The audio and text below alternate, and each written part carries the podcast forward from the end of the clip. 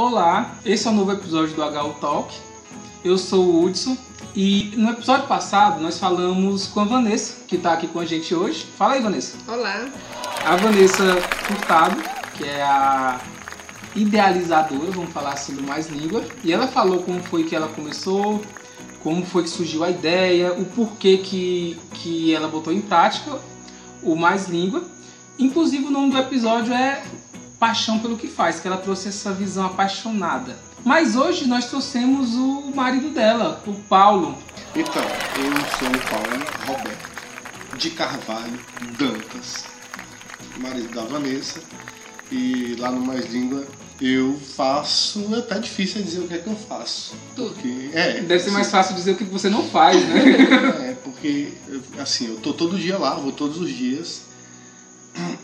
E desde porteiro até professor, a gente é uma empresa pequena, né? Então, enfim, todo mundo, na verdade, todo mundo que trabalha com a gente tem essa responsabilidade de também fazer um pouquinho de cada coisa, né? Uhum. Então, as professoras também abrem a porta, são porteiras também, as professoras também ajudam a higienizar o lugar, a varrer, limpar todo mundo. No final, a gente deixa a sala limpa para o próximo turno e para o próximo dia. Mas eu especificamente tenho mais atribuições, né? Então, além dessas aí, eu também cuido da parte financeira da empresa, de vender a, a, a, a não é a imagem, vender o serviço, né? Na verdade, é assim, a Vanessa vende a imagem porque ela está com a publicidade na internet e eu estou na venda, vou dizer assim, na venda direta quando os pais, alguém entra em contato comigo, vai falar comigo, então eu vou apresentar pessoalmente, chamo para conversa pessoal e tal, convido as pessoas para irem até lá e lá eu explico como a gente trabalha e faço a venda do produto, vou dizer assim, né? a venda do serviço, né? Do produto não, a venda do serviço. E Paulo, me fala como foi que a Vanessa te vendeu, assim, te, te vendeu essa ideia de montar o Mais Língua? Como foi que surgiu, como foi que ela te apresentou? Porque é, no episódio passado a gente falou o que é que ela pensava e como foi que ela te convenceu a embarcar com ela. Na verdade, ela não me convenceu a embarcar com ela. Aquele episódio tem muita coisa ali. Aí fale com ela. Tem muita coisa ali que tem que ser corrigida. Pois, pois, pois fale seu ponto de vista. Vamos ver esse episódio como uma retratação, uma, errata. Então tem correções para fazer ali naquela versão, entendeu? É, na verdade, eu entrei é, na época em que ela começou com as crianças pequenas, os meninos tinham 6, 5 para não, 6 para 7 anos, né? Os meninos tinham 6, 5 para 6 para 7 anos. 6 para 7 anos. No início bem poucos. E eu dava aula, só que eu dava aula para alunos maiores, a partir de 11 anos. Então eu até que não me via assim diretamente com crianças pequenas, apesar de gostar de crianças. Tu né? dava aula de quê? Esporadicamente. Tu dava aula de quê? Esporadicamente como se fosse. Você entrou trabalhando esporadicamente. Você não tinha uma regular. Você não vinha Não, regularmente. na verdade assim, eu na verdade assim, eu dava eu dava apoio. Eu Hum. não era, eu não dava aula, eu dava É. apoio. No que precisava eu ia Isso no primeiro ano. Né? No- Não, ao final do primeiro ano eu também já estava integrado. Ao final, mas no começo, eu vou dizer assim, começou em abril e durou até final de novembro, início de dezembro. Né? Durou esse tempo, com a pausa só do mês de férias. Então, quando estava ali pelo mês de setembro para outubro, eu entrei. Nesses meses iniciais, os seis meses anteriores, do início até setembro, eu ficava no apoio, fornecendo qualquer coisa, comprando o que faltava. E, enfim, do que precisasse, então eu já, na verdade, eu já comecei como esse faz tudo, que ainda hoje eu tô, né? Eu já comecei assim. Aí, por conta de uma professora que não poderia vir, eu peguei e, e substituí essa professora. E no outro, no outro encontro, no outro sábado de aula, a Vanessa não poderia estar, porque ia para uma reunião de trabalho. E aí eu peguei e substituí a Vanessa. Então, num, num sábado eu substituí uma professora E no e outro, no outro substituí a Vanessa. Então, fui ficando. Fui ficando. Aliás, antes disso, mesmo que eu não desse aula, eu já ficava dentro da sala de aula ali, às vezes conversando com os meninos e tal, alguma coisa assim. Fazendo alguma coisa pessoal, minha mesmo, no computador, mas dentro da sala de aula. Então, antes, eu, nesse mesmo período, eu trabalhava numa escola, dando aula de história, porque eu sou, sou formado em história, na minha formação original é essa. Então eu dava aula em outra escola para os alunos do ensino fundamental maior, do sexto ao nono ano. Eu já gostava, assim, tanto dessa faixa etária, mas também de criança. Só nunca tinha tido a experiência. E aí no final de 2016, já como eu disse, de setembro para frente eu fui ficando mais regular, mais regular e no final eu já participei da confraternização como professor. Qual a diferença que tu vê de dar uma aula para criança e para aula para essa faixa etária que tu dava, de sexto ano a nono ano? Tu vê mais dificuldades em um e outro? Não, não, não dá para dizer assim. É, obviamente que é diferente, mas a maior diferença não é tanto em relação às crianças, na verdade é a forma de ser trabalhado. Uhum. Por exemplo, eu nunca dei aula para crianças de 7 anos numa sala de aula mesmo regular. Uhum. Porque a gente está falando mais língua e aqui é uma escola que não é regular, uhum. não é uma uhum. escola comum de todas as disciplinas, tradicional, pois é. Então não é. Então, na verdade, é muito mais pela forma de dar aula do que pelo público em si, do que pelo conteúdo em si. É a maneira como a gente trabalha. Então, essa maneira de trabalhar é que é muito diferente de uma escola tradicional. Talvez se eu tivesse a experiência de trabalhar numa escola tradicional com crianças de 7 anos, Claro que ia ter a diferença de idade, a diferença de tudo, de, de enfim. Mas em relação à forma, seria aproximado. Né? Seria uma coisa bem de conteúdo programático e tal, seria uma coisa bem aproximada. E, bom, como foi que a Vanessa te vendeu essa ideia? Assim, como foi que ela chegou para ti e disse, Paulo, vou, vou montar uma escola. Como foi isso? Como foi a primeira conversa que vocês tiveram nisso? Ou ela já Na montou verdade, a primeira, se eu, for, se eu for falar mesmo aqui, da primeira vez que eu ouvi a Vanessa falar de uma coisa assim, ela tinha falado em reforço. Mas eu entendo, hoje, assim, olhando, eu entendo que sempre apareceu esse nome reforço porque a gente não tinha outro nome para dar. Uhum. E a gente, a gente sempre entende que uma coisa fora da sala de aula, um curso extra, de alguma forma é um reforço. Ainda que não fosse um reforço de tarefa da escola, era um reforço. Mas a primeira vez, assim, talvez por falta de. que eu ouvi ela falando. outro nome. Não, e também por falta de uma clareza mesmo do que tá, se estava pensando. Foi só uma ideia que apareceu. Acho que eu vou montar um reforço. Uhum. E eu não sei se quando ela disse isso, vou montar um reforço, era um reforço de tarefa. Mas foi a palavra que saiu. Como eu disse, também acho que por falta de clareza do que seria esse, essa, essa, esse trabalho fora da, da escola. Né? Trazendo para o empreendedorismo mais conceitual, como foi uma ideia disruptiva, né, uma ideia nova, que, que, que não tinha outra, nem ela sabia exatamente como chamar, né? Porque ela sabia o que ela queria oferecer, mas não tinha nome para isso ainda. Uhum. No que vocês oferecem. Na verdade, assim, eu, eu acho até que a forma como a gente trabalha hoje foi, foi Construído. sendo construído, sendo inventado durante 2016 e 2017. Em agosto de 2017, quando a gente fez uma grande mudança na empresa, assim, o primeiro uma, uma, uma ampliação, né? Quando a gente fez uma ampliação em agosto, a gente já estava mais ou menos com aí, a gente já sabia o que estava fazendo. Já estava estabelecido, já, né? É. O primeiro ano foi um ano muito de experiências, assim. Eu já tinha tudo na minha cabeça, mas pela dificuldade de de nomear, pela dificuldade de explicar para as outras pessoas, ficava tudo muito na minha cabeça e eu, eu meio que centralizava tudo. Uhum. Né? A parte pedagógica eu centralizava tudo. Quando a gente fez essa ampliação em, em agosto de 2017, é, a gente já estava mais seguro do que estava fazendo, né? No sentido de, de o que, que a gente quer oferecer, né? Até para vender mesmo a ideia, né?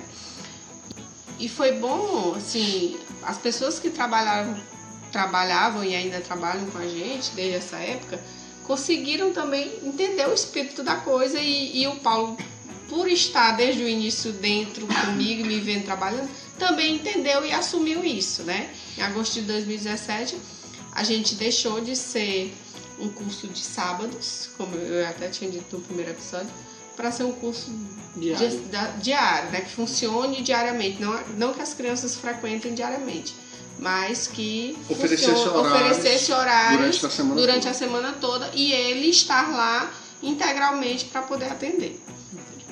É, nesse período de, de expansão, como foi essa expansão?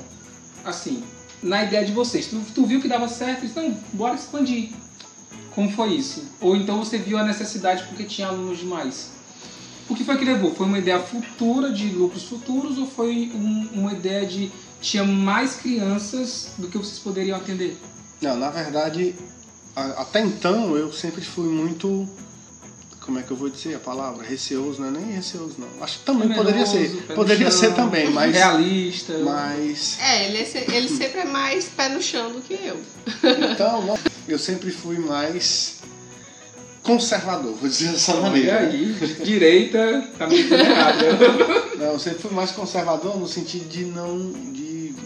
Pra, pra dar um passo tem que ser. Arriscar menos, ele, ele É, arrisca pronto, menos. melhor do que conservador para não ser mais interpretado. Eu arrisco menos. Ele Vai ficar no arrisca conservador mesmo. Eu, eu arrisco menos. Então, na verdade, foi só essa ampliação aconteceu só por uma oportunidade que apareceu de um espaço melhor do que o que a gente trabalhava antes, um espaço maior também e melhor localizado porque fica na região é, de onde os nossos alunos, a maioria dos nossos alunos moram, entendeu? Uhum. Então, por exemplo, nós ficávamos praticamente a sala da gente era do outro lado da cidade. Então, os alunos ainda assim que vinham aos sábados, só funcionava aos sábados, né? Eles atravessavam a cidade, muita gente vinha de longe para ainda para frequentar o curso. Quando a gente migra para perto da casa deles, e aí também ficou mais fácil até ampliar, porque no, no, Porque no a- momento a- o tempo de deslocamento é menor e eles semana. conseguem fazer isso né, no contraturno escolar, né? E aí que durante o sábado era impossível, tanto pelo espaço que a gente não tinha disponível durante a semana, né? E o tempo, porque tinha que atravessar a cidade inteira para dar de casa e ir para o curso, do curso para a escola era, era inviável. Então a gente foi para perto dos alunos e aí na hora que a gente fez essa mudança foi a ampliação de dias. Então a, a princípio de quarta até sábado. Saiu só do sábado e ficou agora quatro dias. Quarta, quinta, sexta e sábado. Funcionando. Na semana somente pela manhã e sábado, manhã e tarde. Vocês têm quantas turmas? Vocês sabem quantificar? Não, hoje a gente tem alunos, nós temos alunos de segunda a sábado nos dois turnos. Uhum. Não ge- são turmas formadas, Sim, né? A gente não trabalha alunos. com turmas. É, porque tem criança que frequenta um dia, tem criança que frequenta dois dias.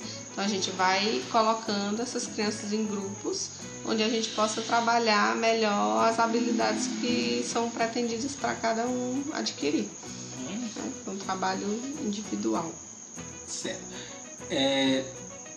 E Paulo, é assim, fora o seu realismo, assim, o seu conservadorismo, é, qual foi uma das dificuldades que você viu em, em começar esse negócio? A gente falou, em- é, inclusive, como eu disse no episódio passado, sobre empreendedor de empreendedor de nascença, né? Aquela que você tem o espírito empreendedor e aquele empreendedor de por necessidade, né? Você se vê sem emprego, assim, você se vê ruim e você tem que empreender para para ter dinheiro, né? Para sobreviver. Não, com certeza eu não sou um empreendedor de nascimento. com certeza eu não sou. Mas também não sou de necessidade. Na verdade, foi um de oportunidade. De oportunidade. né? Apareceu a oportunidade. Eu, eu até falei disso também, né? Que eu eu acho que eu eu, eu comecei pela necessidade, mas que eu já tinha a, o espírito Não, a antes, Vanessa, né? sim, a Vanessa, na verdade, ela não foi nem. Mas eu- eu- o que eu disse é o seguinte, que eu se, talvez se não fosse a necessidade eu não teria começado. Começado. E, e você, Paulo? Não, é assim. E você já vinha falando, por exemplo, desde Pois 2016. é, eu já vinha falando porque a gente. Eu, eu vou alimentando isso. E aí a necessidade faz eu dar o pontapé inicial. Primeiro passo, né? É, pois é. E o seu primeiro passo, o que foi? Foi a Vanessa dizer, Paulo, pega uma resina de papel ali pra mim. Paulo, tem que comprar isso aqui. Não, isso aí, é, um- isso aí é um trabalho. Isso aí é um trabalho simples, isso aí. Isso- Eu creio que você está perguntando é sobre Entrar mesmo. hoje em dia Isso. tá com tudo na mão. Assim, eu tenho, eu tenho a- controle sobre todas as coisas que estão acontecendo. De- Desde gasto até quem está na sala de Olha, aula, até, até quantos alunos estão na, na sala, quantos, enfim, tudo. Então, esse daí foi pela oportunidade. Uhum. E pela necessidade, mas aí no Da caso a necessidade de ter alguém. E como eu estava disponível, então, então vai você, entendeu? Então, por exemplo, foi justamente nessa mudança, nessa ampliação. Só funcionava dia de sábado também porque era a agenda que a Vanessa tinha. Uhum. A Vanessa só tinha esse horário de sábado. Na hora que a gente muda, eu era o que tinha mais tempo livre. Então eu comecei a. Eu assumi a frente aí de passar mais tempo dentro do Mazingo porque eu tinha mais tempo para fazer isso. Então foi a oportunidade. Aí eu comecei a, a, a pegar o jeito, assim. Eu tô falando não, não de dar aula, ou eu tô falando administrativamente, né? Sim. Então eu comecei a pegar o jeito e tô pegando até hoje. Isso é uma coisa também que nunca acaba. Você vai aprendendo e vai vendo como é que faz e dá um, e comete um erro, depois não comete mais, entendeu? Então não foi nem de nascença, com certeza esse eu sei que não, pela necessidade da Vanessa. Para mim foi uma oportunidade, né? É, se fala muito, academicamente até, nessa parte de empreendedorismo, que tem artigos escritos nisso e tem pessoas que falam na prática. Que para o negócio dar certo tem que ter dois sócios. Um para criar, da, um pra criar na parte criativa, para pensar na parte criativa, de produção de conteúdo, independente do que esse negócio vai tratar, e o outro para cuidar das coisas mais burocráticas, de finanças e tudo mais, né? Eles, eles sempre falam isso. Eu lembro demais numa palestra do Flávio Augusto que ele disse que ele cuidava da parte criativa e a mulher dele cuidava dessa parte burocrática, administrativa e financeira. No caso de vocês é ao contrário, né? O meu é ao contrário. A Vanessa cuida da parte pedagógica e você, além de ser professor, mas é o que comanda essa parte administrativa, correto? E qual foi Sim. tua maior dificuldade nessa parte administrativa?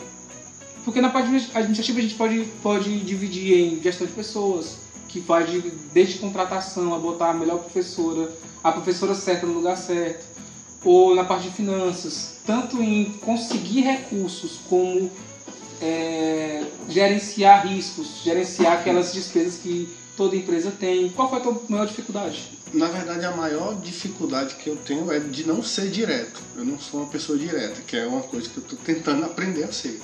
Então, eu não sou uma pessoa direta. E é isso aí, por não ser direto, a maior dificuldade que eu tenho é de é com com pessoas, entendeu? Uhum. Tanto com os, os- os pais dos alunos quanto com os professores, porque são dois públicos diferentes que eu tenho que que eu estou diretamente em contato, né? Entendi. Então eu teria que ser mais direto, mais objetivo em algumas coisas, não todas, assim, mas em algumas coisas eu teria que ser bem, bem objetivo para para a coisa funcionar melhor. E aí é uma característica minha também, além de não ser empreendedor de nascimento, eu também não sou direto. Eu, eu dou um discurso muito, dou uma volta enorme Ah, é chegar no- prolixo, né? Você, É, exatamente. É. E gera outras dificuldades também, assim, que decorrente disso, entendeu? Aí tem dificuldade de comunicação, enfim, tô pensando aqui em várias coisas, mas é dificuldade de comunicação mesmo.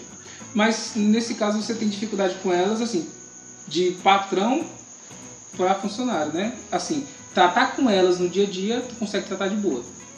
Sim, seria mais ou menos esse Isso, agora, tipo, ah, eu tenho- preciso mandar fulana fazer tal coisa. Demonstrar Aí- autoridade. aí né? nesse- Assim, a, a, a É coisa da tipo assim, hierarquia, né? é, mas, a é, hierarquia mas é porque, dentro- assim, eu também acredito no seguinte, a- é, o trabalho da gente é uma empresa pequena, Aham.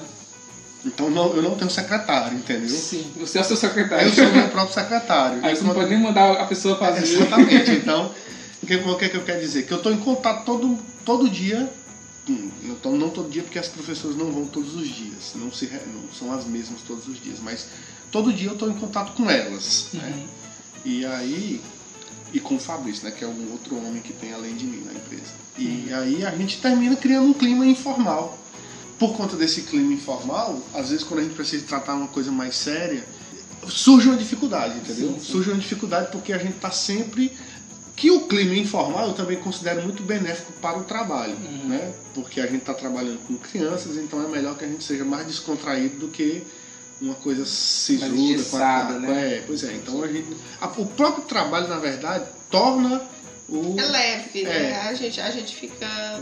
O público, o público da gente, as crianças, o público deixa o trabalho mais leve e aí fica uma coisa informal, porque, enfim, às vezes eu tô dando. Tem que brincar, a gente tem que brincar É, uma das propostas o. nossas é brincar, A então gente tem que também. brincar. Fica esse clima informal e às vezes quando eu preciso tratar de uma coisa séria, me falta a objetividade para trazer logo a coisa para seriedade, para seriedade. poder fazer andar, entendeu? Inclusive, deixa eu fazer um jabá pra vocês. Vocês estão trabalhando, vocês vão lançar jogos também, né? Porque o Mais Língua, além de uma escola, nesses moldes que vocês é, falaram aqui, ele é uma editora, certo? E uma editora de, de livros e de jogos também. Inclusive eu vi vocês estão com uma parceria agora com Belo Desenvolver. Belo Desenvolver. Belo Desenvolver. E nessa parceria vocês vão fazer o que necessariamente? Eu, Na verdade, nós vamos ajudar. O Belo Desenvolver é de uma amiga nossa, da Elvia, que ela é psicóloga infantil, e inclusive as filhas dela também são nossas alunas. Uhum. E. Já dentro de casa. É, exatamente. Na verdade, nós conhecemos a Eu desde 2016. Uhum. 17. Ela entrou, elas entraram assim que a gente abriu, lá na. Não, elas entraram aqui. A Maria Eduarda veio pra cá assistir aula aqui ainda. Aqui no, no- na escola antiga. Aqui, na, aqui, é, aqui na primeira sala, que nós Isso. estamos na primeira É que a sala. gente tá gravando aqui na primeira sala do Mais Lindo. Uhum. Foi mesmo. Foi, bem me lembro. Então, então é da Elvia, que é, como eu disse, amiga da gente, e as filhas dela também são nossas alunas, é infantil. psicóloga infantil, e tem agora um. Tem, enfim, ela está também fazendo uma interação muito grande com o público nas redes sociais, YouTube, Instagram. E ela também está desenvolvendo jogos Uhum. para ajudar as crianças. São, são jogos educativos, são jogos que ajudam as crianças a, a- a, exercitar o cérebro, função executiva do cérebro, essas coisas todas. Então, nós verdade. relacionados ao trabalho dela como psicóloga. Como psicólogo, exatamente. Então nós vamos, ela como a produtora de jogos e nós como a editora, nós vamos botar o selo da editora e lançar os jogos dela. entendeu? Essa é a parceria que a gente tem. Mas enfim, é uma parceria que vai além disso, inclusive, de interação, interação mesmo de trabalho e de desse trabalho nas redes sociais, né? Hum, entendi. Inclusive a gente vai A fazer gente, a gente sempre está buscando também profissionais de outras áreas, de áreas afins para poder complementar o nosso trabalho. Né? Ela é psicóloga infantil. Foi Ela é que apareceu psicóloga no Diverso em Prosa ou não? Não, Não, Foi não, foi outra. Foi outra, foi a Sâmia. Inclusive a gente tá, tá sentindo falta dos Diverso em Prosa. Vocês podiam lançar outros. A nossa- na verdade, A a, gente maior tá dificuldade, a maior dificuldade para a gente levar e gravar mais é porque nós não temos tempo. A gente tava, aqueles É o episódios, isso. enfim, tá aqui um making off, né, do episódio da, daquele, daquela temporada, vamos dizer assim. Aqueles episódios eram gravados na segunda de manhã, no único horário que eu tinha de folga. E a Vanessa podia. E depois não deu mais, foi um monte de desencontros, e aí o O ideal seria espaço também, a Também. gente perdeu o espaço que a gente gravava, Nós gravávamos da ideal. livraria e aí a livraria teve que fazer umas mudanças e aí a gente ficou também. Enfim, foi uma- algumas coisas que convergiram e que atrapalharam o andamento da coisa. Mas principalmente o que mais atrapalhou foi a falta de agenda nossa. Então, quer dizer, por exemplo, agora, que a- eu falei do making off do Diverso em Prosa, né? Agora o making off desse podcast nós estamos gravando à noite. Eu já tive o meu dia de trabalho, a Vanessa já teve o dia dela de trabalho, então nós estamos gravando à noite. Se nós tivéssemos um espaço para gravar o Diverso em Prosa à noite, em casa, por exemplo, se a gente conseguisse fazer Daria isso, pra fazer tranquilo. daria, daria para ser uma coisa bem mais constante, Uhum. porque a gente viria para casa, já estamos em casa mesmo, liga a câmera e vamos gravar. Entendi. E, Paulo Roberto, voltando aqui para essa parte burocrática, é, nessa parte de finanças do, do Mais Língua, tu sentiu dificuldade quando tu pegou de, sei lá, conseguir recursos para essa expansão? Como foi que vocês fizeram? Vocês usaram banco? Vocês foram os tradicionais de, de, de ir atrás de bancos e tudo mais? Ou vocês foram aqueles empreendedores raízes de, não, vamos pedir emprestado aqui, conseguir aqui, trabalhar com o próprio trabalho do Isso Mais aí não é um como foi? empreendedor raiz, não. Isso aí é um empreendedor cheio da gambiarra. que todo que somos empreendedor nós. raiz. Que somos isso aí. E foi- então foi assim, né? Vocês. Não, você está falando de qual expansão? Porque nós, nós como falamos aqui da de 2017, Aí teve outra e já expansão. tem, nós já, já ampliamos mais ainda. Posso duvidar Por exemplo, de próximo 2017, de do- em 2017 nós trabalhávamos de quarta a sábado. Já Uhum. 2018, 2019 e esse ano a gente já está trabalhando de segunda, Segunda a sábado. sábado. Então já foi uma expansão, mas não só de horários, de estrutura também. Nós nós construímos, nós construímos salas novas, então Uhum. ampliamos o espaço porque a, a gente tá, como eu disse, aí uma coisa que a gente está aprendendo a fazer também, não só eu como administrador, vou colocar assim, né? Tem um deboche na minha fala, né? Não só eu como Ele está administrador. fazendo, gente, umas aspasinhas. Ele está mexendo a mão, fazendo um monte de aspasinhas. Então não é só eu que estou aprendendo a fazer a coisa, mas eu digo assim, eu disse aqui que a gente já hoje a gente já sabe o que faz em relação ao, ao mais língua mesmo, a gente já sabe o que faz, mas a gente sempre tenta de alguma forma ampliar e não só aquela ampliação, agora como quem tem um supermercado que ampliou uma ala, uma ala nova. O ampliar que a gente que eu me refiro aqui é às vezes utilizar o espaço de uma maneira diferente. Eu utilizava para isso e agora eu estou usando o mesmo espaço em outro horário para outra coisa. É diversificar o espaço. Diversificar o uso do espaço com atividades pedagógicas que sejam diferentes e que proporcionem também um crescimento para a criança, que não são, que não é só um crescimento de, de leitura ou de escrita. É uma forma também de pensar, de exercitar o cérebro de outra maneira. Então, é, teve essa ampliação. 2017 foi a mudança de local. E agora, nesse ano de 2019, a gente fez uma ampliação, foi estrutural mesmo. A gente construiu outras coisas lá, salas novas. É, e aí, assim, a, a, a fonte de receita, pra, de, de dinheiro para fazer essas mudanças todas foram diversificadas. Entendi. Desde aquele velho me arranja aí tantos mil. Quando o Del te paga. Quando o Del te paga, que tá assim mesmo. Quando o Del te paga, pra quem eu tô devendo tá aí. Né? Tem essas pessoas que são assim, tem banco no meio também, tem, hum. enfim. De onde a gente tem o um cartão de crédito, que não deixa de ser um banco também, né? Sim, sim. De, pra, de onde a gente tentou, ou de onde a gente podia, a gente via que dava para tirar algum dinheiro para investir nessa, nessa mudança, nessa ampliação, a gente foi atrás. Entendi. E, mas você como administrador vê que o negócio anda crescendo, né? Desde então, senão você já tinha parado, né? De 2016 para cá, estamos em 2020, são quatro anos trabalhando. Você que, que é um cara conservador, se não tivesse, se não fosse uma coisa em expansão, já. Poxa, eu usei essa palavra no momento ruim do país. você já teria deixado quieto, né? Então você vê. Na, na verdade, rapaz, eu nem sei se eu teria deixado quieto, porque assim. De, olha, olha, só, olha só o quão. Eu não vou usar mais conservador, não, tá a palavra que tu usou, Vanessa.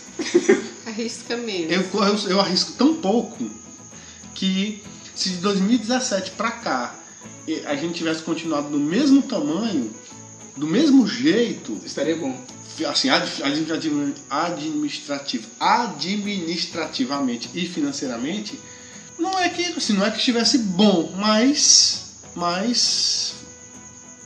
A gente estaria a com o mesmo prazer. É, exatamente. É isso que eu quero dizer, entendeu? Não é a, a, falta do dinheiro em si, ou deixar de ganhar, o deixar de ganhar, não é ou não crescer, não né? é motivo para a empresa para existir ou deixar de existir, entendeu? É. Mesmo assim, é, é por isso que mesmo assim é um crescimento. É por isso que a gente não trabalha com metas. Nós não uhum. trabalhamos com nós não somos... metas a empresa, né? É, uhum. sim, exatamente. Metas de crescimento, entendeu? Sim, sim. Até porque se a gente atingir a meta, a gente pode dobrar a meta. um conservador falando isso, veja vocês. Não, enfim, estou tirando aqui. Eu quero dizer o seguinte, a gente não trabalha com metas. A minha ideia, eu digo minha porque eu estou falando agora é a minha vez de falar, mas eu digo a minha ideia é compartilhada entre uhum. mim, a Vanessa e a equipe toda, né? Sim. Então a ideia da gente não é o crescimento como vou usar de novo um exemplo do supermercado. Não é um crescimento do supermercado que tem que vender mais. Não. é o crescimento de um banco que tem que oferecer mais empréstimos. Isso representa tantos por cento de crescimento. Para nós, o crescimento é o crescimento do aluno. É se de 2017, é crescimento de qualidade. Se de 2017 até agora a gente tivesse continuado com a mesma quantidade de alunos, trabalhando só de quarta a sábado, com a mesma receita, só que se eu percebesse os alunos sempre dando saltos de crescimento, para mim tava, era tava suficiente. Uhum. Só que uma coisa leva a outra. Foi justamente esses saltos de crescimento que os alunos deram que levou o crescimento, que levou o crescimento numérico, porque as pessoas vêm atrás de alguma coisa que esteja funcionando, de uma proposta que, que funcione. Sim. A proposta da gente é trabalhar de tal e qual maneira. Uhum a gente começa a trabalhar com os alunos, com as crianças, e aí os resultados, apesar de eu não querer enfatizar o resultado em si, mas a mudança nas crianças acontece. E aí, enfim, aparecem novos alunos, e aí ela vai crescendo, entendeu? Na verdade, é assim, eu, para trabalhar com educação, eu não sou nenhum filósofo da educação, e nem um filósofo da economia, e nem da administração. Administração. Isso foi demonstrado pelos os Tinha os dedinhos das asas. Mas o que é que eu sei? O que é que eu sei? É que em escola, a gente tá aqui em Teresina. Nós estamos em Teresina. Eu olho para as escolas de Teresina, as escolas tradicionais mesmo. Tem muitas escolas aqui em Teresina que o objetivo era esse, o crescimento do supermercado, tendo que vender mais, ampliar o lucro, blá, blá, blá, e que depois, e hoje não existem mais, Uhum. entendeu? Hoje não existem mais. Aí as escolas que eu olho e percebo que crescem, mas elas têm um outro foco De qualidade? de qualidade ou pedagógico, vamos usar assim, né? Na Foco pedagógico, escola, falando de escola, então, se ela tem esse foco, ela cresce e perdura, e ela vai durando. Ainda que ela possa não crescer como aquela do supermercado, que tem a lógica do supermercado, mas ela perdura. Então, o que é que eu já aprendi em relação à educação? Você tem que ter uma obsessão muito grande, que eu tenho, com a qualidade do, do- do trabalho da gente, Uhum. tem que ter uma obsessão muito grande com qualidade e você não pode economizar. Uhum. Em educação, se você ficar economizando, ah, não sei o que, não posso fazer isso, não vou comprar esse material, vai, ia- iria ser muito bom para as crianças, mas eu não posso comprar porque é muito caro. Se você tem esse raciocínio, termina que você criar para você uma situação ruim porque as crianças não se. Quer dizer, eu estou pensando assim que qualquer material que eu compre ou Uhum. qualquer gasto que eu faça é para o pro melhor. desenvolvimento dos alunos. Então, se se eu você- não gasto, se eu não compro, os É alunos não para se esse desenvolvem. crescimento que a gente preza, né? É, Pelo- aí a escola, crescimento. ela- Então, tipo, poupar, poupar nisso, poupar na educação, isso prejudicaria o aluno. E prejudicando o aluno que não se Prejudica desenvolve, a empresa. prejudica a empresa. Então, aí, Uma aí- coisa leva- é, quer dizer, o que eu estou querendo dizer é o seguinte: quanto mais você investe no aluno, na possibilidade dele aprender mais, mais a empresa cresce. Hum. Então, não é poupando e nem gastando com a própria empresa em si, é gastando com a empresa Vai em função do aluno. Sim. É, outra coisa, tu pode falar algum, algumas tua visão de futuro para tua empresa agora, assim, se é que pode falar, né? É, o que é que você pensa, o que é, quais são os planos para mais língua para 2020? Vocês têm algum plano novo? Tem alguma coisa de novidade chegando? Tem alguma coisa que pode falar? Tem Não sei, coisa tem que você- coisa que pode falar e tem coisa que é muito secreta. Muito secreta. Segredo industrial. Segredo. E o que é que industrial. você pode falar? O que é que a gente pode falar, Vanessa? Dessa parceria. Sim, a parceria com a Já Elfia. Belo Desenvolver. Isso, que já tá que rolando. você já, que já tá rolando. Você Já já tá rolando. antecipou também sobre produção de jogos, então nós já estamos nós já estamos produzindo muito, pensando muito, principalmente a Vanessa. A Vanessa é muito criativa para isso, entendeu? Uhum, A Vanessa está pensando muito, escrevendo muito, elaborando muita coisa, uhum. e aí depois a gente vai ver como é que está, mandar fazer, testar e ver a, ver a viabilidade do jogo. Se tiver viabilidade, se o jogo for de fato for interessante, então a gente vai ver a outra viabilidade que é a de mandar, fra- mandar Fazer. fazer. É, quantidade de Publicação em a si. É, e Tem isso, tem alguma coisa a mais que a gente pode dizer? Acho que não. Não. Todo o restante. Agora sim, sonho, agora delírios futuros. Delírios, é. Eu tinha- Delírios tem muitos. Eu tinha vontade de ter uma escola regular mesmo, assim, uma escola com matemática, português, geografia, blá blá, não só português como a gente trabalha, né? Só que uma escola muito diferente das que a gente tem em Teresina. Então seria uma escola. que traria a visão do mais língua É, para matérias regulares. é para matérias regulares, então, entendeu? Então são escolas com outros. com outra filosofia de ensino, é escola com, enfim, outros métodos. Uhum. Pequena, né? não essas escolas mega que tem aqui em Teresina, que tem mais de mil alunos, dois mil alunos, entendeu? Seria uma escola mesmo para tipo 300 alunos, no máximo, assim. Eu já até pensei muito, 300 alunos é muito, entendeu? Eu sou professor, né? E eu até ano passado dava aula no Instituto Federal e eu dava aula pro primeiro ano, que assim que o primeiro ano entrou, tinham 53 alunos para ensinar essa parte de empreendedorismo, administração e essa parte de direito, né?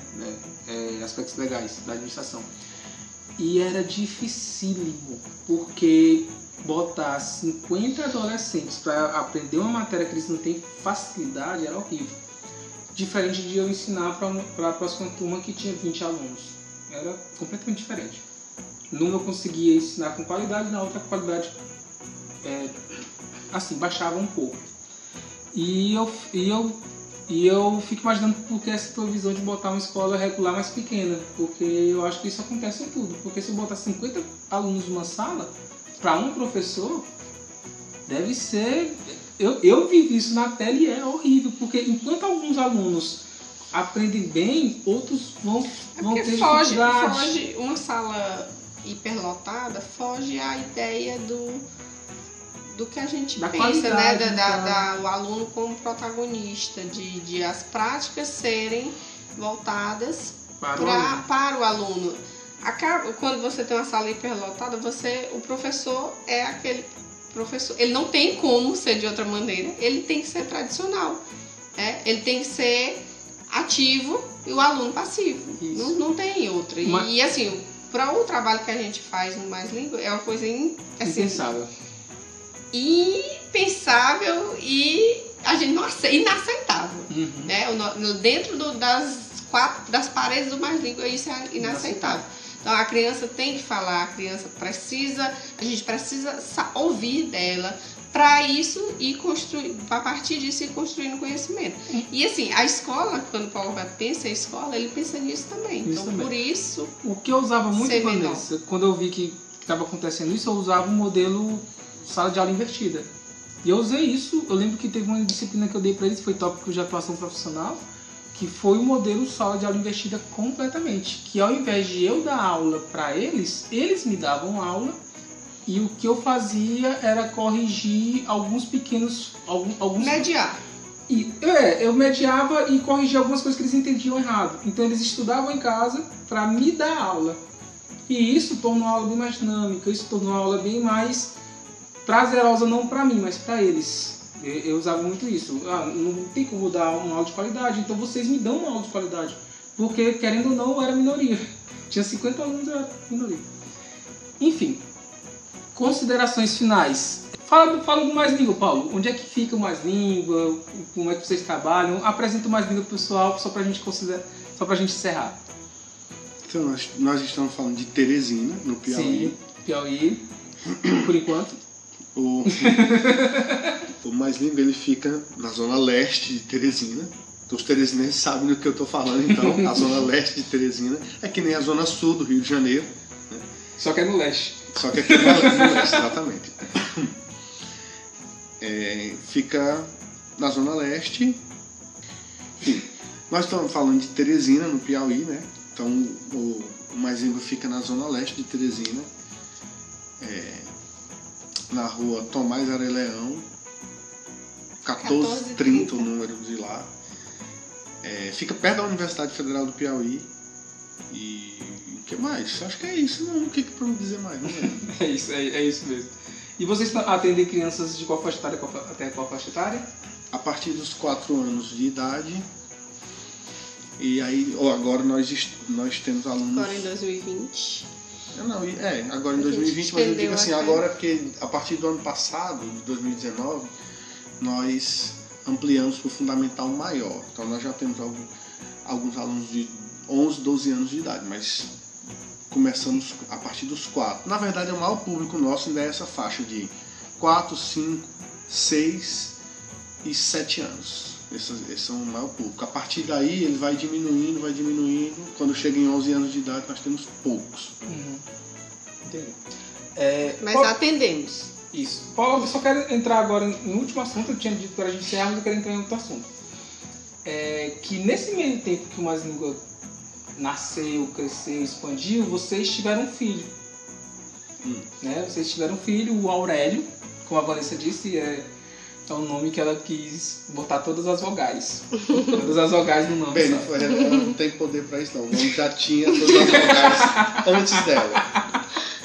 Mas aí, é, com a vinda do Aurélio, é assim, como, como afetou o Mais Língua? Como afetou o, seu tra o, o trabalho de vocês no Mais Língua?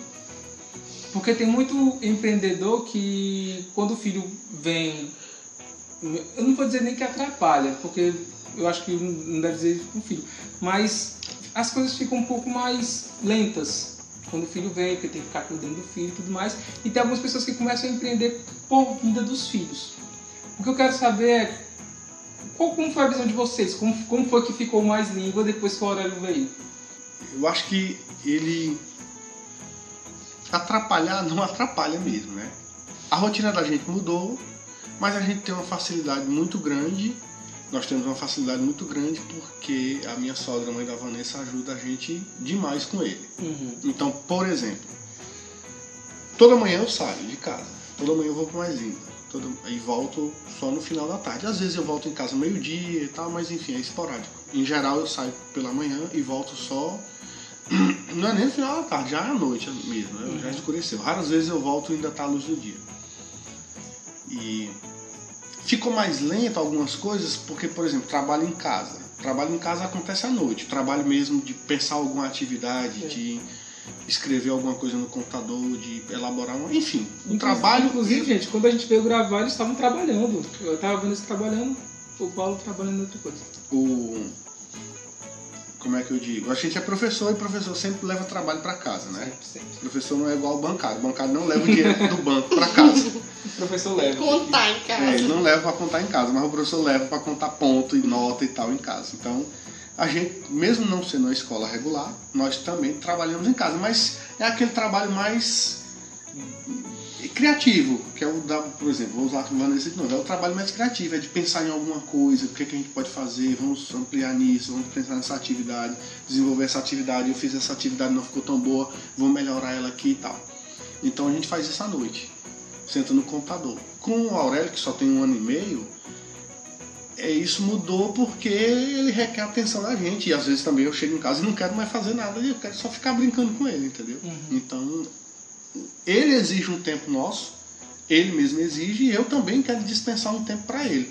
Então, quando a gente faz isso, a gente deixa de pensar em algumas coisas lá do trabalho. Né? Então, tem. tem A gravação à noite. Às vezes, muitas vezes. por não, a gente já falou nisso aqui que eu acho, pô, a gente podia retomar o Diverso em Prosa à noite em É, casa. Mas aí tem ele. Já tem um problema, É. entre aspas, Entre aqui, aspas, né? sim. Porque ele vai. Ou, ou ele vai gravar Vai junto ter- com a gente, ou então. Vai ter dia que ele não vai deixar. Entendi. É porque criança é. Você, você é imprevisível. Porque você- às vezes ele tão comportadinho, fazendo o que você acha que vai fazer. Não, tem dias que ele deixa dias- ele, trabalhar de boa. Ele É. não mexe no computador, fica lendo o livro dele no cantinho, mas tem dia que ele quer o meu computador. Não, tem dia que na hora que a gente abre o computador, ele sai de onde ele tá e vai lá pro colo da gente pra ficar batendo nas teclas. E, e filho desde cedo, que no, no episódio passado o Denis participou com a gente, ele era pra ser o co-host e a gente tava, tinha saído do chá revelação da filha dele. E tanto que ele dormiu na metade do episódio, e passou o episódio todo dormindo. Ou seja, filho desde cedo já, Antes de Desde de nascer. nascer. já frustra os planos do pai, né? Então, assim, não tem. Assim, em relação ao trabalho mesmo em si, lá, nada mudou. Até porque a gente não leva ele pro trabalho. Vamos levar. A gente tem essa facilidade de ser Trabalhando com criança. trabalhando com criança, então assim que Que ele, ele já puder ir, ele já vai Já com a gente vai. pro trabalho. E aí já fica a aula para ele, ele participa com a gente e depois volta para casa para ir a- depois para a escola regular dele, entendeu? Uhum. Ele tem um ano, me desculpa, eu tô com, eu vou esclarecer isso que eu tô com um pigarro aqui. Entendi. É, então, Porque Lá- professor também não cura nunca. Isso aí. Pigarro, é verdade. De professor sempre existe. é, ainda mais chovendo assim. Então, ele só tem um ano e E meio, sim, pessoal, Teresina chove. Só continua. ele, mas não esfria. Chove, mas não esfria. É, então ele tem um ano e meio, mas por exemplo, eu já daqui a mais um ano e meio, quando ele fizer três, eu já quero estar levando ele regularmente pra lá, entendeu? Uhum. E ele vai todo dia. Por mim, eu vou dar um jeito de levar ele todo dia pela manhã pra voltar pra casa todo dia meio-dia pra ele poder tomar banho e ir pra escola dele à tarde, normal, a escola regular. E aí, como a gente não é uma escola regular, eu também não vou levar ele todo dia para o mais lindo pra ele ser obrigado ou fazer alguma coisa todo dia, é pra ele ficar lá socializando com outras crianças e vendo a gente estudando e vendo a gente lendo e ele ficar sempre nesse clima, nesse ambiente. Entendi. Gente, pois vamos encerrando por aqui. Eu agradeço a participação do Paulo dessa vez. Eu agradeço da Vanessa também. É, quem quiser mais informações sobre Mais Língua, o Instagram da Vanessa, do Paulo e do Mais Língua vão estar na postagem. Aqui, não sei se você está escutando no Spotify, no Deezer, vai estar na, no- na descrição do podcast. Então, gente, estamos encerrando por aqui. Até a próxima. Tchau! Tchau. Tchau.